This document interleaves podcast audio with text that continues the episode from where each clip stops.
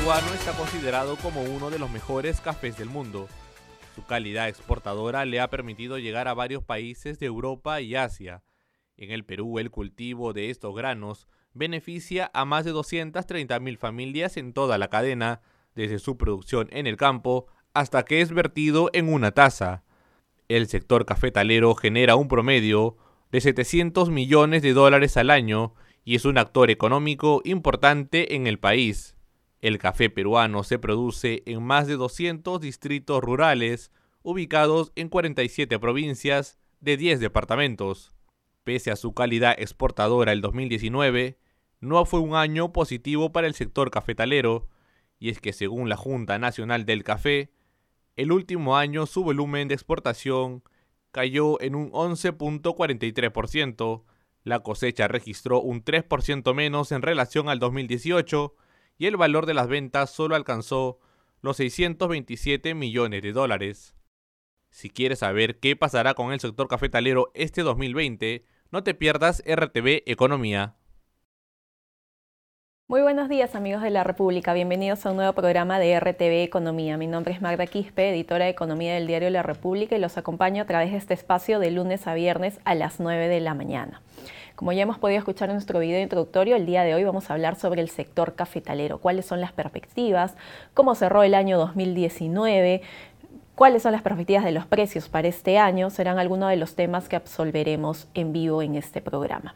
Pero antes eh, tenemos una mención, consulta gratis dónde te toca votar y si has elegido ser miembro de mesa para este 26 de enero en las elecciones congresales extraordinarias 2020 en los canales de atención de la OMPE, que figuran en pantalla. Contamos con el poder de tu voto. Agradecemos también a nuestro auspiciador Prestamipe, la plataforma de préstamos con garantía hipotecaria, otorga financiamiento con tasas y esquemas de pago flexibles. Inicia el proceso a través de un formulario en su página web, su sistema te evaluará y sabrá si precalificas a un préstamo. Muchas gracias a Prestamipe. Eh, ahora nos vamos a la pregunta del día. ¿Cuál es la proyección para el sector cafetalero este 2020? Nos invitamos a que nos envíen sus consultas, preguntas a través de nuestras redes sociales que ustedes están viendo en pantalla, Facebook, Diario La República, Twitter, Instagram y YouTube. Ya nos encontramos aquí en el set con el gerente de la Junta Nacional del Café, el señor Lorenzo Castillo. Bienvenido, señor Castillo. Muy buenos días, un honor. Muchas gracias por su asistencia. Eh, la consulta sería, ¿cómo ha cerrado el año el sector cafetalero el 2019? 2019 un balance eh, de contracción en relación al 2018. Menos producción, menos exportaciones, más crisis social y desánimo en las eh, familias productoras de todas las regiones del país. Para esta situación siempre hay expectativas, siempre hay sueños y siempre hay esperanzas que pueda haber un mejor tiempo. ¿Qué es lo que ha pasado en el 2019? ¿Por qué se ha dado esta situación? Es la suma de varios factores negativos. Uno es que hay un desánimo en las familias de productores por los bajos precios que vienen de varios años.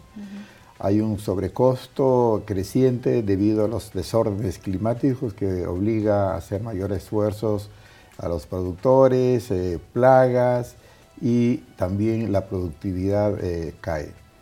Y luego también hay menores condiciones de producción porque no hay recursos para poder eh, financiar el abastecimiento de abonos, mano de obra, eh, problemas de cosecha porque no hay mano de obra.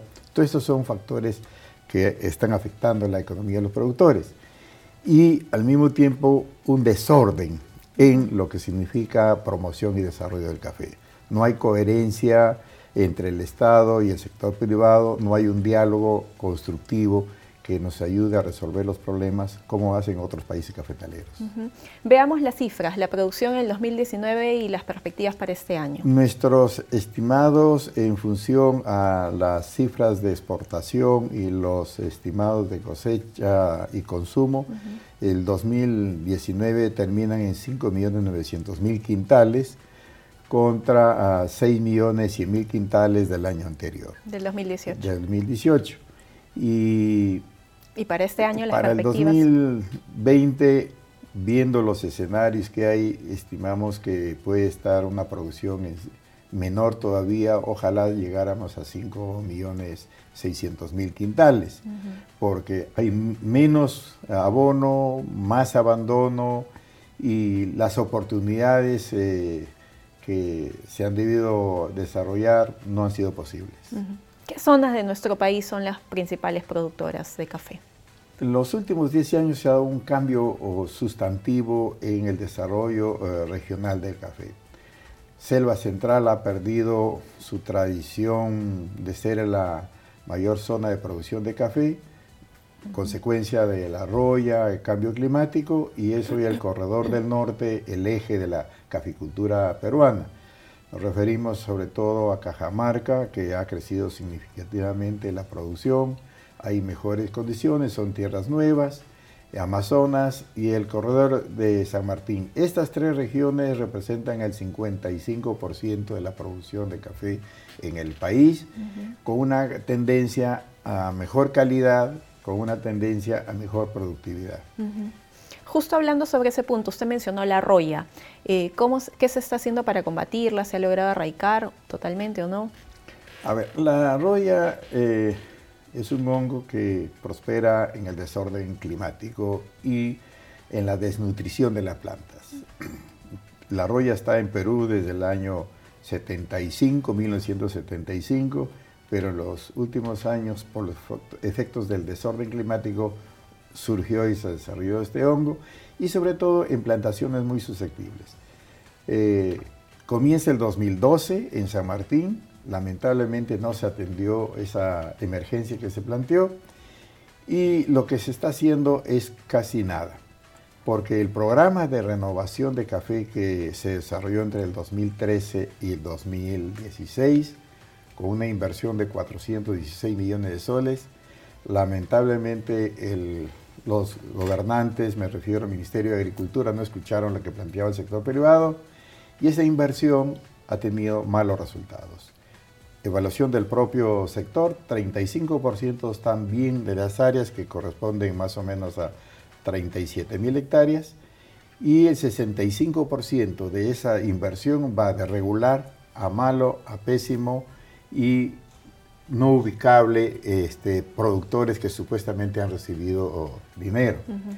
Y no podemos repetir esa experiencia y hoy hemos planteado tanto los productores de la Junta Nacional de Café, los exportadores, hacer una reconversión de la caficultura en el país, como lo vienen haciendo otros países.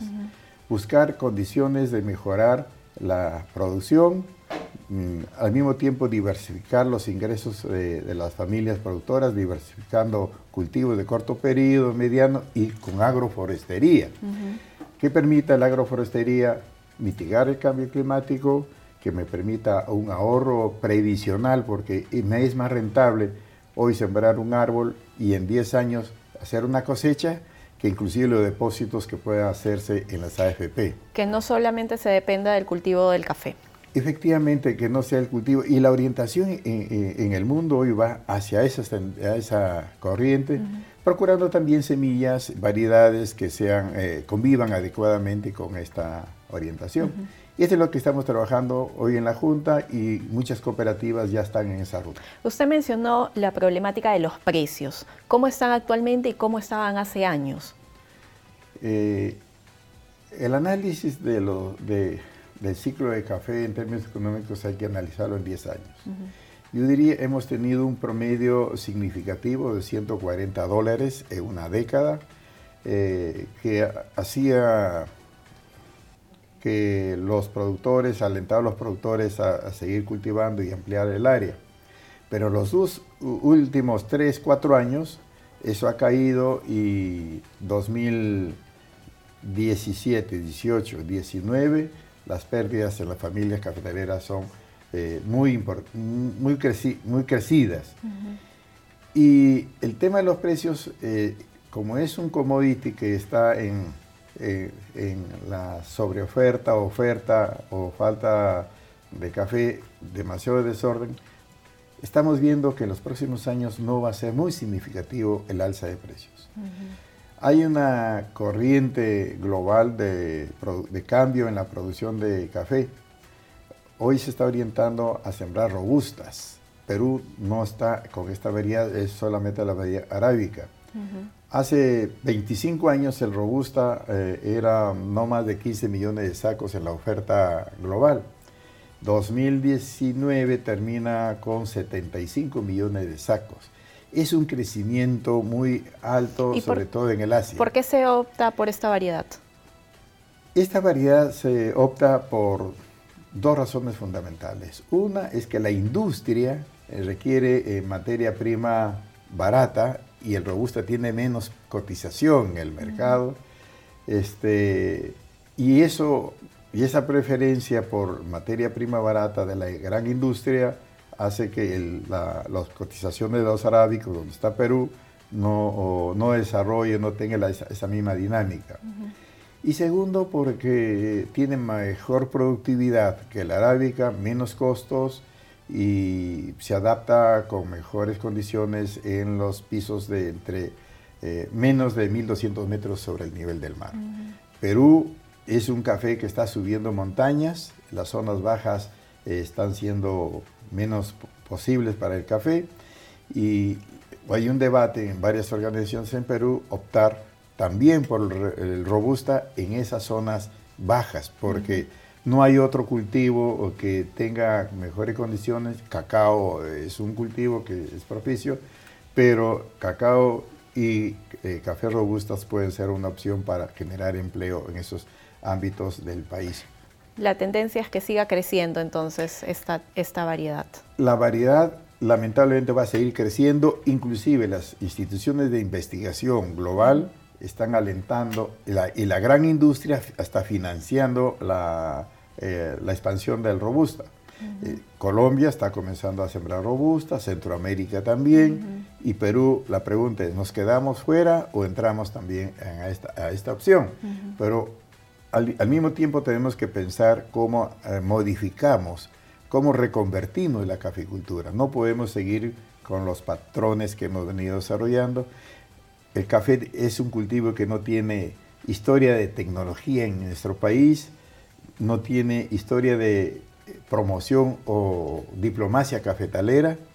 Eh, hoy estamos con algunas dificultades a futuro, la producción orgánica está de alguna manera eh, para Perú eh, con una interrogante porque la Unión Europea está poniendo una barrera para que ingrese el café y otros productos también, con una serie de limitaciones que reduce eh, la capacidad productiva y comercializadora de los productores. ¿Esto va a impactar en las exportaciones? Esto afectaría sustantivamente en las exportaciones de café orgánico. Y por eso es que hemos hecho una alerta al gobierno Vamos a reunirnos el, día 15 en Micentur, la cuarta reunión para ver cómo abordamos conjuntamente con otros países este problema que está hoy en la agenda de la Unión Europea de variar las condiciones de acceso de producción orgánica a sus mercados. Porque ¿cuáles son los principales mercados de nuestro café? Eh, Europa tiene el 60 5% de nuestra, de nuestra producción va a ese mercado liderado por Alemania. Y el segundo mercado es Estados Unidos y Canadá. Eh, entonces, siendo la Unión Europea nuestro gran destino, eh, tenemos que tener preocupación de cómo evitar problemas. Eh, y café orgánico tenemos en Perú 100.000 hectáreas certificadas según reportes del SENASA y lo que se representa aproximadamente el 25% de las siembras actuales de café. Es una inversión muy importante que tenemos que cuidarla. ¿Cómo va el tema de los créditos? Una de las constantes quejas que tienen los agricultores es el acceso al crédito. Lamentablemente, desde el 2016, la crisis de Agrobanco, debido a mala gestión al canalizarse fondos a las grandes empresas, está en una situación agónica. Agrobanco está eh, absolutamente paralizado, no tiene los fondos suficientes ni tiene los recursos humanos eh, para poder entender la agricultura y, sobre todo dialogar con los productores para poder eh, reanudar la, canalización de estos créditos. Para el café hay una orientación de no más café eh, en las finanzas. La proyección de costos que está haciendo y ha anunciado la presidenta de Agrobanco son intereses que no va a poder, pagar la agricultura familiar. 20%, 25% es insostenible. Y para el café está paralizado, no hay fondos y ahí tenemos la expectativa que de los fondos de AgroPerú se destinen recursos para atender este, las necesidades en el agro. Nos interesa hoy sobre todo crédito de mantenimiento y que Agrobanco eh, haga un esfuerzo de cambio en su enfoque que también preste a las cooperativas para el acopio del café, que no le está brindando eh, atención y sean fondos que además son de retorno rápido, ayudaría mucho a aliviar los procesos eh, comerciales, reducir costos, etc. Pero esto es un tema que estamos planteándole con urgencia al ministro de Agricultura y Agrobanco para ver cómo se reprograma esta atención. Me mencionó que la próxima semana tienen una reunión. ¿Y qué propuestas, aparte de lo que me acaba de mencionar, van a llevar para impulsar, para que el sector se, impulse? ¿no?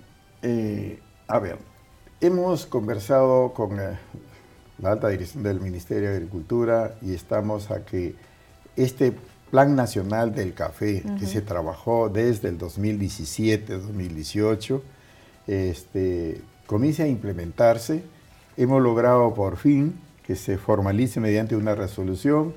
Ha recogido oh, gran parte de, la agenda que hemos concertado los productores, entidades de cooperación y, también eh, dependencias del Ministerio de Agricultura, Produce, Misetur. Esta es prácticamente una agenda que no se ha dado antes y la implementación para nosotros es clave bajo dos premisas. Uno, que tenga una institucionalidad con fuerte presencia privada y dos, que tenga recursos. Estas dos cosas faltan. Y al mismo tiempo sea este eh, programa ah, eh, desarrollado por el Consejo Nacional del Café, como lo hacen otros eh, países, y sea el Consejo donde están el sector privado y el sector público el que conduzca este plan, con los recursos con permanente evaluación y ajustados a los procesos de innovación tecnológica que hay hoy en la capicultura internacional.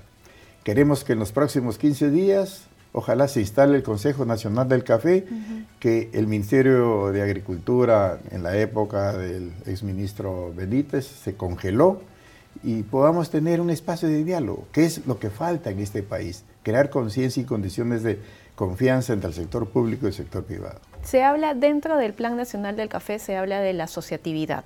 ¿Considera que es una solución para el sector? La asociatividad es la eh, mejor manera de poder desarrollar la agricultura familiar.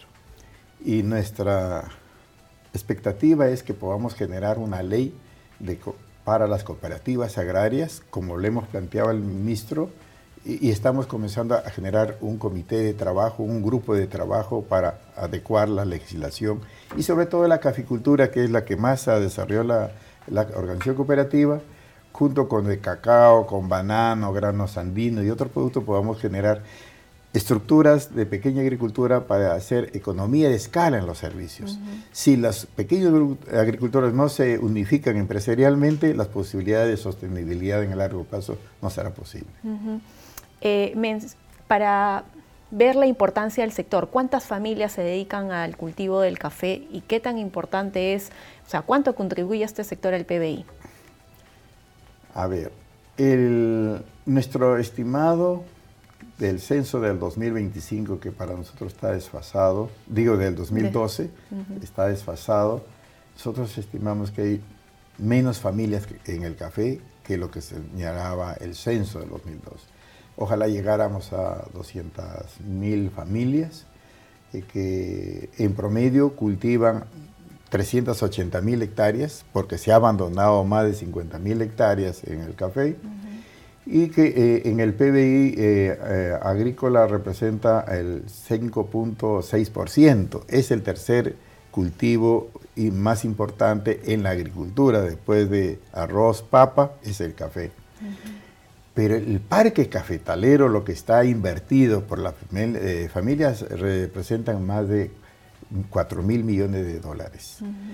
son 12 mil dólares por hectárea en las 380 mil, 400 mil hectáreas, tiene un alto valor. Y esa inversión de 4 mil y tantos millones de dólares no es inversión que se haya financiado por entidades públicas ni la banca privada. Así el autoahorro y esfuerzo de los pequeños productores de generarse autoempleo. Tenemos un grave problema de amenaza eh, quiero hacer una referencia, es la expansión de la economía ilícita.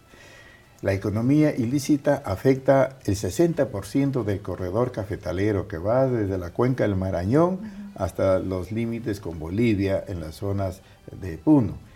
Y la preocupación es que la alternativa a la economía ilícita es solamente declarativa, de noticias que no tienen consistencia y crece y hace competencia desleal al esfuerzo de los pequeños productores. Señor Castillo, ya tenemos una pregunta que va a aparecer en pantalla. Y Ciro Morales Cuamán, el precio del grano de café no es el más adecuado y los productores son los más afectados. Es un comentario, ¿no? Es una, una confirmación de lo que tenemos hoy. El precio promedio que acabo de ver, el Ministerio de Agricultura reporta 4.60 el kilo de café pergamino que se ha, copiado en todo el país y el costo de producción está en 8.50. Es una diferencia sustantiva entre el costo y el precio que reciben los productores. Y ese es el reto, cómo reducir costos y mejorar condiciones de, de precio a los productores. Perfecto, señor Castillo. Muchas gracias por su tiempo. Hemos estado con el señor Lorenzo Castillo, gerente de la Junta Nacional del Café con quien eh, hemos conversado sobre el sector cafetalero, que esperemos que este año mejore para, para el bienestar de las familias que viven de esta actividad. Si fuiste elegido miembro de mesa, asiste a la jornada de capacitación el domingo 19 de enero. Infórmate gratis en los canales de atención de la OMPE que aparecen en pantalla. Este 26 de enero todos somos parte de las elecciones congresales extraordinarias 2020. Agradecer también a nuestro auspiciador Prestamipe, la plataforma de préstamos con garantía hipotecaria. Otorga financiamiento con tasas y esquemas de pagos flexibles. Inicia el proceso a través de un formulario en su página web. Su sistema te evaluará y sabrá si precalificas a un préstamo. Muchas gracias Prestamipe. Muchas gracias a ustedes por su audiencia. Ya saben, los esperamos todos los días de lunes a viernes a las 9 de la mañana para tratar diversos temas económicos. Muy buenos días.